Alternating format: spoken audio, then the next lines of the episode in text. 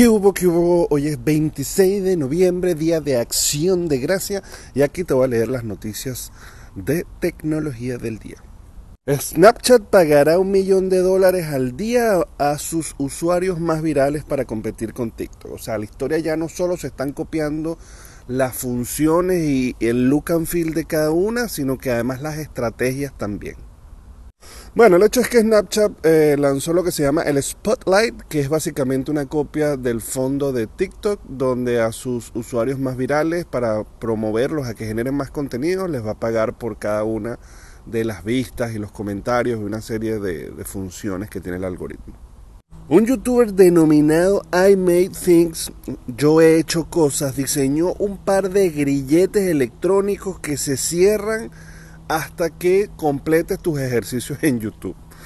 Pues a mí me van a tener que ir a buscar entonces con un cerrajero. Bueno, básicamente lo que hizo fue construir una forma de gadget que se conecta y que cuando tú completas el ejercicio, entonces que te libera. Es como una motivación forzada, pues.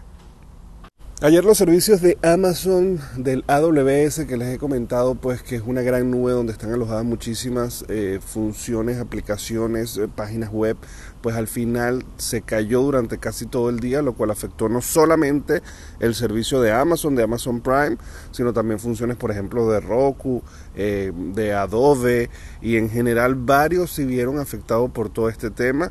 Y es que Amazon no solamente está dominando el mundo y se lo está comiendo poco a poco, con las ventas y ahora con las farmacias, sino que pues desde hace un tiempo para acá también controlan y crearon una súper eficiente nube que eh, pues si todos se alojan ahí y ellos se caen, pues yo creo que el día de mañana capaz ni la nevera vamos a poder abrir si le llegara a pasar algo a Amazon.